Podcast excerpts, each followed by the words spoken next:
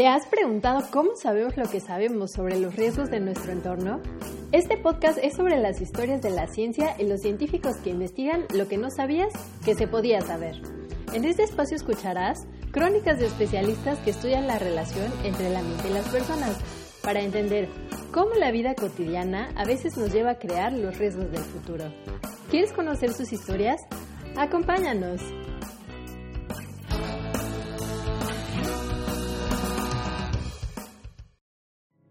Hola, ¿cómo están, amigas y amigos de Cuéntame tu riesgo, ciencia tras bambalinas? ¿Cómo están este día? Mi nombre es Naxeli Ruiz y como siempre soy su, anfitriona para eh, este podcast. Em, me acompaña Marco Miramontes, como siempre, y hoy tenemos un tema súper especial para el Seminario Universitario de Riesgos Socioambientales, que les aseguro que muchos de ustedes ni siquiera lo habían escuchado hablar. Nuestro episodio de hoy se llama Recarga gestionada de agua. ¿Por qué es importante para reducir nuestro riesgo hídrico? Y como siempre, con este tema tan, digamos, original y novedoso para todos nosotros, les doy la bienvenida a este podcast. Y pues, Marco Miramontes, ¿cómo estás hoy? Hola, Nax, ¿qué tal? Siempre un gusto eh, volverte a encontrar en estos espacios y ambientes digitales, al igual que toda la comunidad transbambalinera, ¿no? Bienvenidas y bienvenidos a un episodio más. Gracias, Marco. Oigan, pues eh, en este episodio les digo original y realmente único. La verdad es que vamos a explorar algo que a mí se me hace, la primera vez que lo conocí se me hizo algo increíble, eh, que es la recarga gestionada de agua subterránea. Y bueno, para ustedes que quizás no hayan escuchado hablar qué es esto y por qué es importante para el tema de la gestión de riesgos, eh, pues vamos a platicarles un poco que eh, este es un conjunto bien interesante de técnicas de ingeniería que nos ayudan a mejorar la calidad del agua una vez que los humanos ya la hemos utilizado en todos nuestros diferentes procesos, pues domésticos, industriales, ¿no? Y que queremos devolverla a los acuíferos. Y la verdad el tema es muy importante porque ahora que estamos hablando pues de lo relevante que es la infiltración de agua para pues la sostenibilidad de nuestras ciudades y también para muchas regiones del país, pues eh, la verdad es que creemos que sí lo tenemos que incluir en nuestra visión sobre la gestión del riesgo, tanto de inundación como en el tema de la contaminación de los acuíferos, ¿no? Y pues para platicar con nosotros de este tema tan novedoso, está con nosotros nuestra super invitada, la doctora Adriana Palma Nava, que es una amiga ya conocida de nuestro seminario universitario. Y para ello, pues Marco nos va a platicar como siempre el perfil de nuestra invitada del día de hoy. Adelante, Marco. Muchas gracias, Nax. Pues como bien dices, para guiarnos por los senderos de este terreno novedoso que es la gestión del agua subterránea, este, el día de hoy nos acompañará eh, Adriana Palmanaba y eh, ella es una eh, amiga del Seminario Universitario eh, de Riesgos Socioambientales, quien obtuvo el grado de Ingeniería Civil en la Facultad de Ingeniería de la UNAM. también tiene una maestría en hidráulica y doctorado en Ingeniería Civil por la misma institución. Actualmente colabora en proyectos de investigación patrocinados en la coordinación de hidráulica del Instituto de Ingeniería, eh, también, desde 1996, ha sido profesora de asignatura en dicha facultad, además de la Facultad de Contaduría y Administración de la UNA, así como también en el posgrado. Entre eh, distintos ámbitos ha destacado eh, por sus aportaciones al desarrollo de modelos numéricos de agua subterránea, incluyendo el modelo del agua subterránea del acuífero del Valle de México. Además, estudia y desarrolla metodologías para el manejo integral de cuencas y gestión de la recarga de acuíferos, así como en temas de interés muy estratégico en la actualidad, como son los efectos del cambio climático en el flujo del agua subterránea.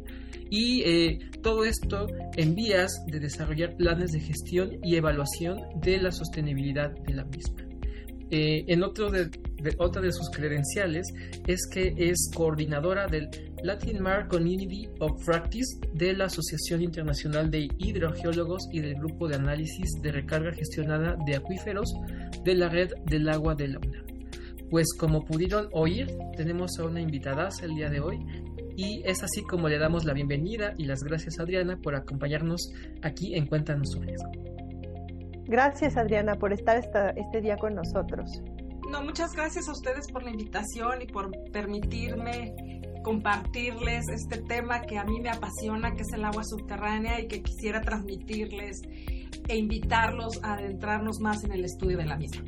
No, genial, la verdad es que te agradecemos un montón que ahora sí que vengas a mostrarnos los últimos desarrollos en este sentido y creo que vamos a tener un podcast así increíble porque además vamos a conocerte y vamos a saber cómo, eh, cómo haces tú unas investigaciones tan interesantes. Pero bueno, iniciando ahora sí que por el principio, vamos a escuchar un audio de nuestro público, pues a quien le preguntamos justamente eh, sobre algunos de los temas que vamos a trabajar el, el día de hoy con todos ellos. Por ejemplo, si han escuchado que el agua que toman viene de pozos y cómo creen que llegó a, precisamente a esos pozos, esa agua, ¿no? ¿Por qué no empezamos por el inicio y vamos al audio? Adelante. Acompáñanos a escuchar las opiniones de estas personas a quien les preguntamos sobre el tema de hoy.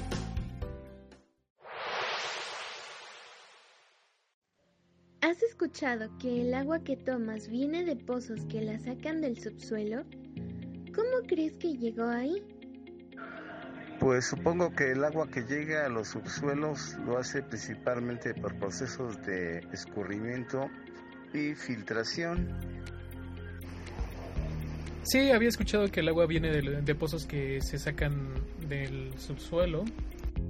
bueno, pienso que llega ahí a través de de la lluvia y lo que se llega a filtrar en las zonas boscosas de la ciudad. Sí, lo había, lo había escuchado alguna vez.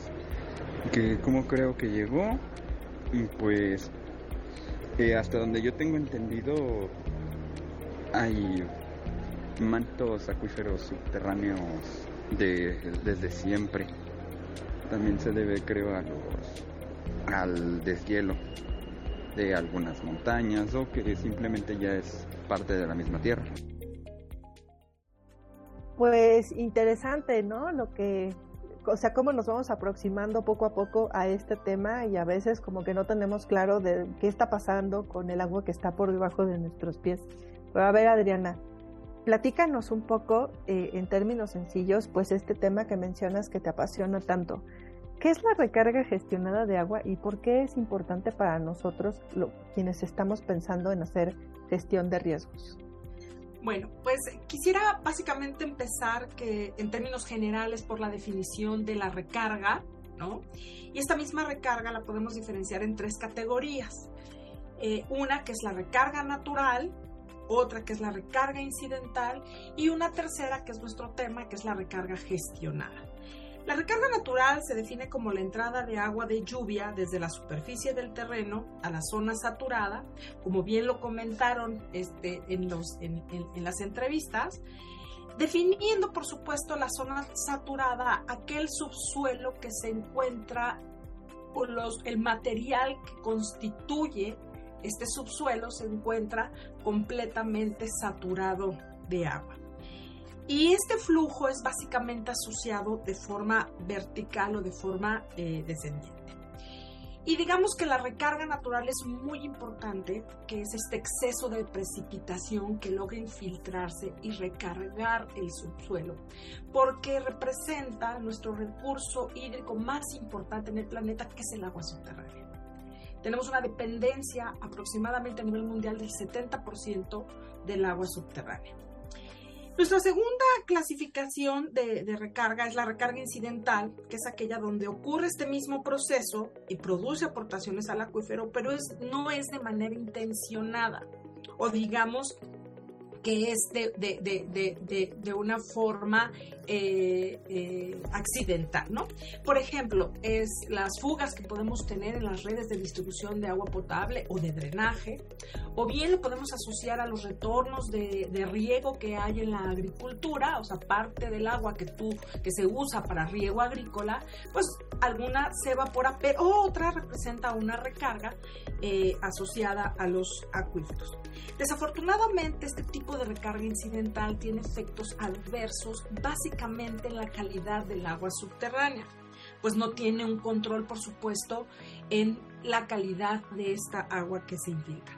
Y la tercera, y que es la más importante a la que nos dedicamos eh, a investigar en el Instituto de Ingeniería, es esta recarga que le, llamamos, recarga gestionada. Antes se le, se le llamaba recarga artificial pero el término de artificial eh, generaba un poquito de conflicto. Entonces es una recarga gestionada que podemos definir como un grupo de métodos que se han establecido, se han desarrollado para recargar agua adicional al acuífero con diversos objetivos, siendo los principales almacenarlos, recuperarlos o bien tener un beneficio ambiental. Entonces, esta recarga es, realmente muy importante. A mí me gusta este, hacer un símil y, eh, y relacionarla. Si analizamos nuestras finanzas o nuestros recursos, la recarga serían nuestros ingresos. Es el ingreso que tú tienes este, eh, económico, ¿verdad? Y es lo más importante, es el sustento de tu desarrollo, de tu vivencia, ¿verdad? Para pagar tus servicios, para, para, para, vivir. Y entonces a eso lo asocio yo a la recarga, ¿no? Son nuestros principales ingresos y son los recursos que tenemos para eh, eh, el consumo humano, el consumo agrícola y el consumo industrial. Adriana, nos resulta súper aclarante esta eh, distinción ¿no? de los tipos de recargas que, que, que, tenemos. ¿no? Uno pensaría que solo había una, pero con esta ejemplo y esta metáfora que hiciste, mm, creo que nos da una mayor idea de eh, a, qué nos referimos con este tipo de recargas gestionadas de manera muy específica. Y justo también para ir sondeando cuál es la idea que tiene nuestro auditorio sobre este tema, pues las y los invitamos a este, escuchar el siguiente eh, audio en donde pues les preguntamos a los compañeros y compañeras qué es lo que saben de este tema. Adelante con el audio.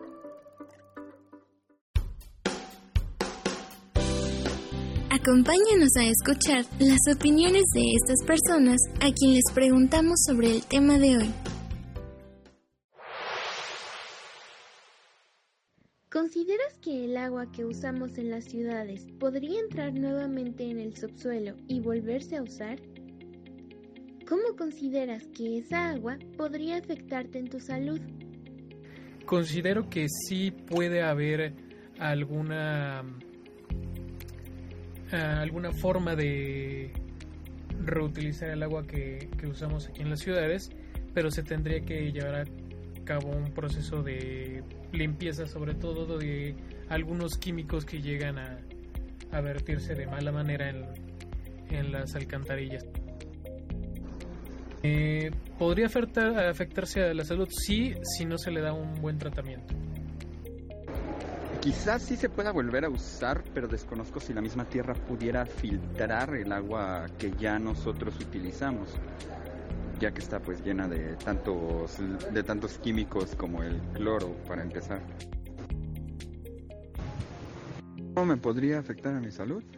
Pues si llegase a regresarse esa agua y no está pues filtrada con los debidos procesos, pues podría derivar en varias enfermedades gastrointestinales. Bueno, la idea de poder utilizar el agua para llevarla al subsuelo y pues volverla a consumir es bastante interesante. Eh, lo veo viable sobre todo porque pues el subsuelo, las capas minerales que hay en la tierra pueden servir como unos filtros pues bastante interesantes. El carbón puede eh, matar muchas bacterias y pues también pasa lo mismo con varios minerales que se encuentran en la tierra. Es un filtro natural muy poderoso, así que la verdad es una idea muy interesante la de eh, reutilizar el agua que se que pues nosotros utilizamos para llevarlas al subsuelo. Yo creo que alguna parte o un porcentaje del agua que utilizamos cotidianamente en las grandes urbes podría llegar a, al subsuelo también por filtración y parte de esa agua, no toda, podría utilizarse para el consumo humano una vez siendo tratada y purificada correctamente, porque de lo contrario pues sí podría generar algunos problemas de salud. Bueno, pues qué audios, ¿no? Creo que ya empezamos a dimensionar el, la importancia del tema y varios de ellos han pues ido a al aspecto más básico, que es un poco como este tema del drenaje, ¿no? Y todos los usos del drenaje. Pero la verdad, Adriana, por lo que nos platicabas en, nuestra, en la primera intervención, pues además de eso debe haber cualquier cantidad de cosas, ¿no? Supongo, en el, en el agua que usamos, o sea, desde microplásticos, eh, fertilizantes, procesos, o sea, sustancias de los procesos industriales, entonces sí se queda así como, wow, entonces, ¿qué hacemos, no? Con esta infiltración. Adriana, cuéntanos un poco qué pasa justo con toda esta agua que usamos en las ciudades y cómo la tecnología que ustedes desarrollan nos ayudaría a tener una mejor gestión de los recursos hídricos en las regiones donde tanta falta hace pues precisamente esta reutilización y gestión del agua. Mira, el tema de recarga gestionada eh, es, digamos que queda muy bien, como lo comentas, Angeli, en un reuso. Es, es, es, es, una, es una vertiente del, del, reuso. Y bien sabemos que no vamos a lograr la sostenibilidad de los recursos hídricos si no avanzamos a un reuso importante y significativo. Y en términos generales, ¿no? Entonces, eh, hablando de una recarga gestionada, tenemos diferentes fuentes. O sea, lo más importante para que tú hagas una, una recarga gestionada es que tengas una fuente eh, de agua, ¿verdad? Cercana y que te suministre agua de manera continua. Eh, siempre enfocándonos, por supuesto, en el tema de la calidad del agua. Las posibles fuentes de agua que podemos utilizar para una recarga gestionada es agua superficial, que es agua que proviene de arroyos, de ríos, de lagos, lagunas o envases artificiales. Y esa tiene una característica particular en términos de calidad. Otra fuente de, agua es el agua pluvial, que es el agua captada o almacenada que proviene de, eh, de la precipitación. Otra vertiente también es el agua reciclada o el agua tratada, ¿no? Eh, que es la que nosotros empleamos y que tenemos, digamos, eh, eh, más asociada al reuso del agua y que sería un caudal constante y que tenemos que aprovechar. En otros, en otros contextos de los diferentes objetivos y de los diferentes usos de la recarga gestionada, también podemos tener como fuente un agua potable, que es un agua de, excelente calidad. Hay muchas ventajas asociadas a la recarga gestionada y muchas aplicaciones. Muchas de estas ventajas de la, de la recarga, eh, y por eso la, utilizamos, eh, nos ayuda, por supuesto, a evitar disminuciones de los niveles del agua subterránea. Hay veces en las que la recarga nos ayuda a mejorar la calidad mediante el tratamiento de, uso de suelos. Eh, y aquí quisiera ahondar un poquito más en el tema que, noto que es la, la, inquietud de los que contestaron las preguntas y es el tema de calidad, es la alerta que hay en la recarga y es la alerta, quisiera mencionarte que en México tenemos dos normatividades emitidas por la CONAGUA referidas a la, a la, a la, a la recarga de acuíferos mediante agua residual tratada y mediante captación de agua de lluvia. Y estas normas están enfocadas a la protección de la calidad del agua subterránea en los En la mayoría de los casos, si se diseña muy bien un proyecto, el agua, eh, de la calidad del agua subterránea no se verá afectada. En términos generales, como bien lo sabemos, cuando ocurre un proceso de recarga natural, el subsuelo este, tiene la capacidad de atenuar muchos, muchos contaminantes en forma activa e históricamente se han considerado potencialmente eficaces estos, estos subsuelos para hacer una depuración de aguas residuales aún sin tratar. Entonces, la recarga lleva la ventaja de que tenemos las propiedades de una geodepuración del suelo que, que, que, hace un, un, buen tratamiento y entonces pues es, es, es una, es, es, una ventaja. En algunos casos, por supuesto, sí hay... Eh, evidencias o sí hay algunas alertas de que cuando tú infiltras agua, recargas agua, pues sí puedes generar procesos de mineralización del agua y que pudiera tener efectos adversos en, la calidad, pero son en muy pocos casos. Son en, lugares específicos, pero en términos generales la recarga gestionada es una medida de solución para disminuir el agotamiento de esta fuente y hacer una gestión integrada del recurso y hacernos resilientes para tener más recursos para aprovechar este, este, eh, eh, el agua de una forma dentro de una economía circular justo, Adriana. Eh, bien comentaste que en los audios eh, pues identificamos un poco de, preocupación, ¿no? Estas preocupaciones que decías, pero por otro lado también había eh, testimonios, ¿no? Que abogaban por el optimismo y la viabilidad de adoptar estas estrategias, ¿no? Y pues justo, además de estas preocupaciones, también mencionaste algunas ventajas, ¿no? Que nos da el acudir a la recarga gestionada para eh, solventar nuestras necesidades hídricas. Y creo que hay otra preocupación que puede también verse como ventaja y es eh, la siguiente pregunta. Eh, en términos de la recarga gestionada, estamos condicionados a estas diferencias tradicionales que hemos asociado a los lugares digamos, desérticos y otros húmedos para gestionar la recarga de los acuíferos. Es decir, este, para el agua gestionada somos o seguimos siendo dependientes de estas condiciones climáticas o más bien depende de otro tipo de factores, ¿no? Eh, como lo es para que eh, hayamos utilizado el agua, ¿no? Este, pues, ¿Podrías hablar un poquito sobre esa parte? Sí, em, en, términos del, uso eh, del agua, del agua en, en, general, ya sea un agua superficial o un agua subterránea, ya tenemos mucho avance tecnológico en el tratamiento de las aguas residuales o en el tratamiento de, la combinación de, agua pluvial con, con, agua residual. Yo creo que, que no debería de haber una alerta en el reuso de estas aguas. Ya tenemos casos exitosos a nivel internacional. Por ejemplo, a mí siempre me gusta mencionar el caso de Orange County, que es un caso muy exitoso, se han reducido los, los, costos de, tratamiento y ellos se encuentran con una, con una, eh, en, una situación que dice en gota cero. Entonces, todo el agua que utilizan de forma superficial y subterránea la mandan a un tratamiento, es la mejor planta que haya, un tratamiento de aguas residuales y toda el agua que producen, toda la infiltran. La infiltran mediante eh, eh, ríos, en estructuras a, lo largo de los ríos, eh, la infiltran mediante pozos de inyección como medida de barrera de intrusión salina, como medida de detención o disminución de hundimientos y también, por supuesto, reusan parte de, esta agua para riego.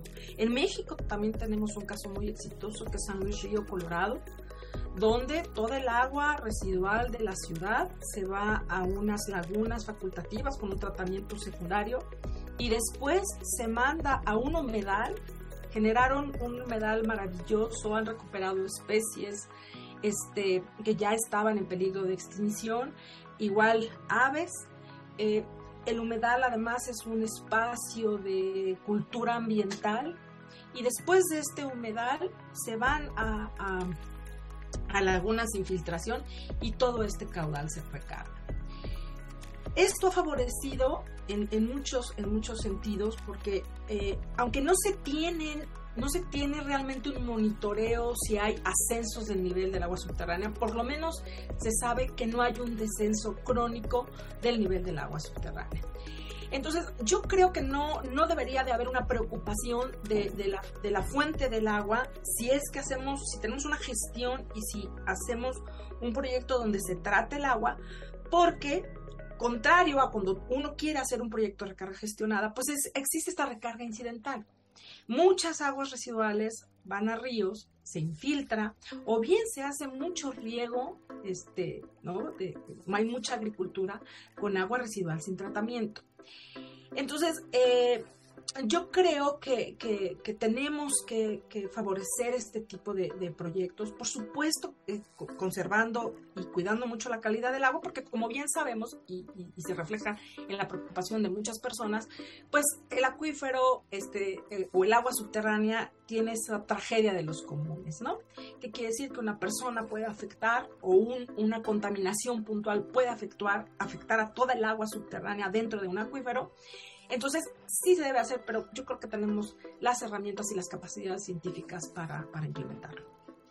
Oye, Adriana, la verdad es que es súper importante lo que acabas de decir, porque, bueno, em, una de las grandes preocupaciones de muchas de las ciudades eh, es precisamente cómo hacer para no depender pues de estas fuentes externas, ¿no? Que es el caso de la Ciudad de México, pero no solo aquí, también en Monterrey, en Querétaro, en Guadalajara, en muchas ciudades de México, hay, está esta discusión justo de cómo podemos eh, hacerle para poder tener este, pues estas fuentes locales, ¿no? De agua de buena calidad que nos permitan, pues pensar en nuestro futuro y la verdad es que en ese sentido todo lo que ustedes hacen es increíblemente importante y sobre todo porque has mencionado varias veces con el tema de la calidad y se queda uno pensando en todas las cosas que trae, por ejemplo, las aguas de riego, ¿no? No solamente el drenaje, sino las aguas de riego, las aguas industriales y, creo que es, es, es increíble el hecho de que ustedes estén desarrollando esta tecnología con miras, sobre todo a lograr la sostenibilidad en, en gran escala. Y creo que en ese sentido hasta te nos adelantaste una de las preguntas que queríamos hacerte, que es justamente cómo nos ayuda a, a, gestionar mejor nuestro riesgo esto, pero pues es que las aplicaciones son prácticamente infinitas, ¿no? Porque pues fíjate, o sea, nos protege de la contaminación, de los procesos de contaminación, pero también nos está ayudando a, por ejemplo, infiltrar de una manera adecuada, hacer que nuestros acuíferos puedan, puedan sostenerse en el tiempo em, y pues a llevar adelante eh, pues todos estos procesos que de alguna manera revierten lo que nosotros hacemos con el consumo de agua. No, danos una pequeñísima reflexión sobre el tema de riesgo para después hablar un poco de ti, de Adriana, de la investigadora y de pues el valor de que de lo que hacen ustedes en el Instituto de Ingeniería. Platícanos así muy breve. ¿Qué piensas tú de lo que haces en relación con esta idea general sobre riesgo? Para mí el riesgo es que no empecemos a hacer una gestión eficiente y que en un futuro tengamos eh, un estrés hídrico significativo en muchas ciudades. Yo creo que los problemas, se ha comentado muchísimo, este, el riesgo, todos tenemos eh, miedo a la calidad y demás, pero no tenemos miedo al riesgo de no contar con el agua, ni siquiera para los recursos, este, para, para los usos fundamentales. Entonces, a mí ese, ese es el riesgo que, que, que, que, me queda, ¿no? El que estamos, estamos gastando, no estamos reusando, lo llevo a mi vida misma, ¿no? ¿Qué pasaría? Y lo asocio mucho con el agua y lo que pasa en las grandes ciudades, que somos los grandes consumidores, que todo está concentrado en una pequeña área. Pues, ¿qué pasaría si tú usaras ropa? La usas, la tiras, la usas, la tiras, la usas, la tiras. No reusas. Pues no va a haber recursos que te alcancen si tú tienes tu salario, ¿verdad? y no reusas, no optimizas, pues el riesgo va a ser que no vas a tener que, usar, que no vas a tener recursos para comprarte más, etcétera. Entonces, para mí, ese es el riesgo. Estamos este, ahorita eh, a, tiempo de implementar medidas eficientes para una gestión del agua y no solamente nosotros, sino las generaciones futuras. Algo muy importante que se me olvidó mencionarte es que el agua subterránea tiene unas escalas distintas al agua superficial y a las escalas casi hasta la vida de nosotros, ¿no? Un promedio, la, escala más larga cuando analizamos los ríos, la biota, lagos, este, eh, etcétera, eh, eh, la escala más larga la tiene el, agua subterránea. Entonces, ese riesgo que yo veo es qué va a pasar en un futuro con el agua, no solamente en términos de cantidad, sino en términos de calidad.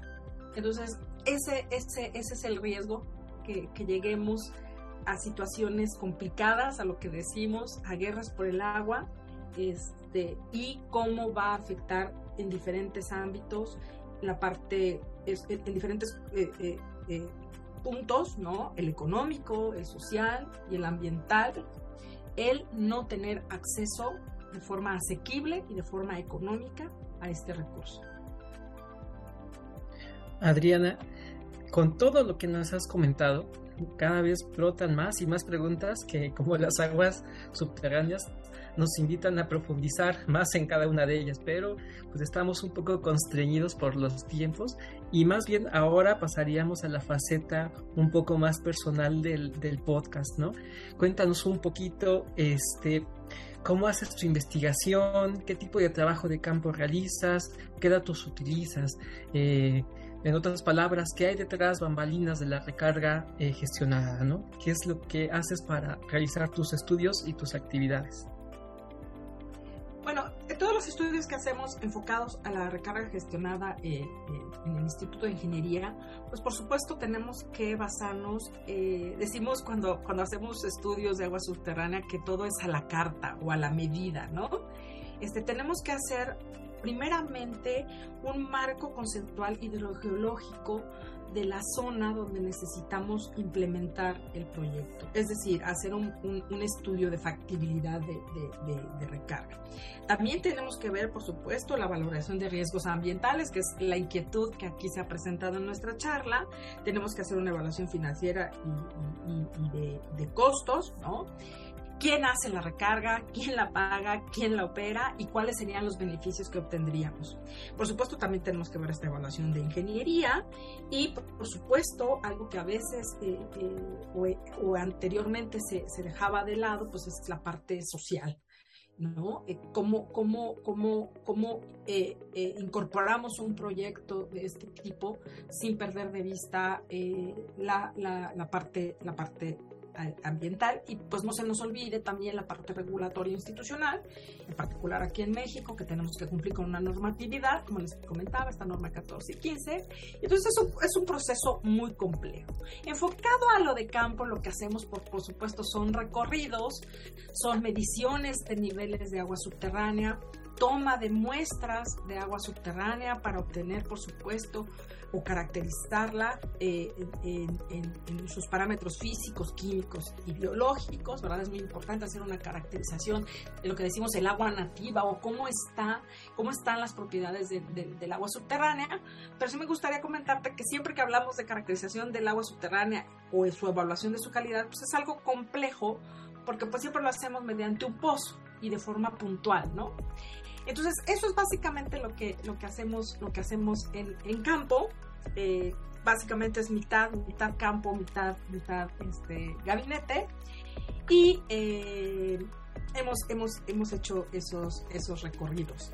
Este, también este, los invito en, Ciudad Universitaria, este, si quieren ver algo de recarga gestionada, en, en, Ciudad Universitaria tenemos nueve pozos de infiltración donde estamos haciendo la recarga básicamente con el objetivo de mitigar inundaciones en ciertos puntos en Ciudad Universitaria pero podríamos organizar un recorrido y ver cómo son estos proyectos de recarga gestionada, ¿no? que están muy ligados porque el abastecimiento en Ciudad Universitaria es básicamente con agua subterránea, dependemos en Ciudad Universitaria de los recursos de agua subterránea, nos abastecemos con tres pozos, ¿no? no con agua superficial, agua subterránea de muy buena calidad y es lo que nosotros este, hacemos en campo.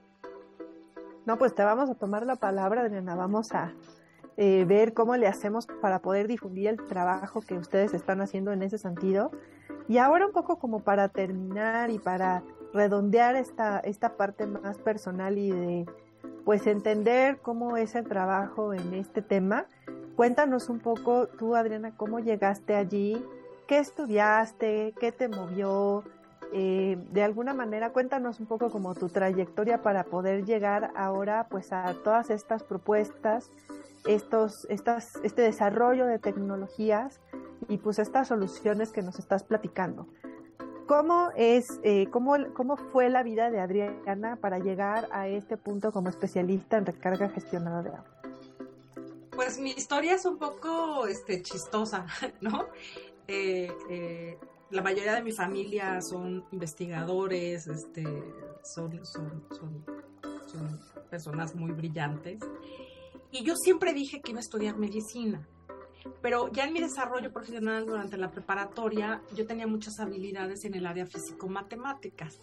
Entonces siempre dije, voy a estudiar medicina, pero al hacerme esta, esta evaluación, dijeron, no, pues tú te vas a las ciencias, este, tu, tu, perfil es para ingeniería. Entonces, este, yo apliqué eh, el examen para entrar a la, a la UNAM y seleccioné ingeniería civil. Y bueno, me quedé en la universidad y empecé mis, mis materias en ingeniería civil y me acuerdo que toda mi familia decía, pues vas a construir. Yo decía, no, hay muchas áreas de la ingeniería civil, no voy, no voy a ser constructora, ¿no? Yo, como que yo tenía claro que había muchas, muchas, este, eh, temas eh, relacionados con la ingeniería civil. Y entonces las, las, las últimas materias de, mi, de, de, la, de, la, universidad, eh, las materias de hidráulica fueron mi pasión, me gustaron mucho. Y mi, mi, mi, tesis se enfocó al tratamiento de las aguas y de ahí fue mi, como que agarré el área, el área de hidráulica. Ingresé al Instituto de Ingeniería eh, como becaria y bueno, en el Instituto de Ingeniería en el área de hidráulica, este, por supuesto, hay magníficos investigadores que además tienen una calidad humana extraordinaria y conocí al doctor Carlos Krushank, eh, eh, que era el, que se encargaba del estudio de las aguas subterráneas, y empecé a trabajar con él muy enfocada al modelo eh, del agua subterránea en el acuífero del Valle de México, eh, que es un acuífero muy complejo, eh, y el estudio, la dinámica del flujo del agua subterránea en el Valle de México también es muy complejo por, todo, por toda la problemática que tiene y una problemática muy particular que es el hundimiento, ¿verdad?, del terreno asociado a la explotación del agua subterránea. Entonces, a partir de ahí agarré eh, eh, esta, esta línea de investigación. Eh, es apasionante, somos muy pocos, el país demanda, el mundo demanda que, se incremente la capacidad humana en el estudio del agua subterránea. Entonces fue así como, he, visto diferentes proyectos asociados al agua subterránea creo que justo con esfuerzos como estos, en donde ustedes nos, eh, muestran, ¿no? Justo qué es lo que se realiza en estudios de agua subterránea y específicamente en las recargas gestionadas, pues se puede invitar a más eh, chicos y chicas a que sigan estos senderos y, terminen estudiando este, estas, estas líneas de investigación, ¿no? Pues sí, la verdad, Adriana, te agradecemos mucho que hayas estado el día de hoy con nosotros y además contándonos cosas innovadoras, interesantes y sí, como siempre hemos dicho, eh, pues con este enfoque como muy, muy social, muy, muy responsable hacia nuestro mundo, hacia la sostenibilidad y hacia la gestión de riesgos. Y pues en ese sentido compartimos muchísimo esta perspectiva y esta inquietud de, de generar soluciones pensando pues en el futuro de nuestro mundo, ¿no? Y de nuestras ciudades y en la calidad de vida. Muchísimas gracias, Adriana, por estar el día de hoy con nosotros. Al contrario, les agradezco mucho la invitación. Pues gracias, Adriana, y a ustedes, amigas y amigos, no dejen de seguir el trabajo de Adriana. Les compartimos su cuenta de Twitter que es arroba adri6mar, arroba adri6mar. Y pues pueden encontrar allí y en y en su perfil del Instituto de Ingeniería un montón de información sobre las publicaciones y proyectos que se tienen sobre recarga gestionada de agua y su relevancia para la gestión de riesgos. Y pues los invitamos como siempre a seguir las cuentas del Seminario Universitario de Riesgos Socioambientales y del Instituto de Geografía donde permanentemente estamos compartiendo este tipo de contenidos con todas y todos ustedes. Como siempre, ustedes saben que nuestras cuentas son eh, en Facebook unam.sursa e, y Geografía UNAM. En Twitter nos encuentran como sursa-unam y también como Geografía UNAM. Y pues también eh, los invitamos a seguir en este caso el Instituto de Ingeniería, que es la casa de Adriana Palma, donde pues también en el área de ingeniería ambiental encontrarán muchísima información en este sentido pues nos despedimos. Muchísimas gracias por estar este día nuevamente con nosotros. Esperamos que les haya encantado el episodio como nos gustó mucho a nosotros. Y pues nos vemos en el, la siguiente. Hasta luego.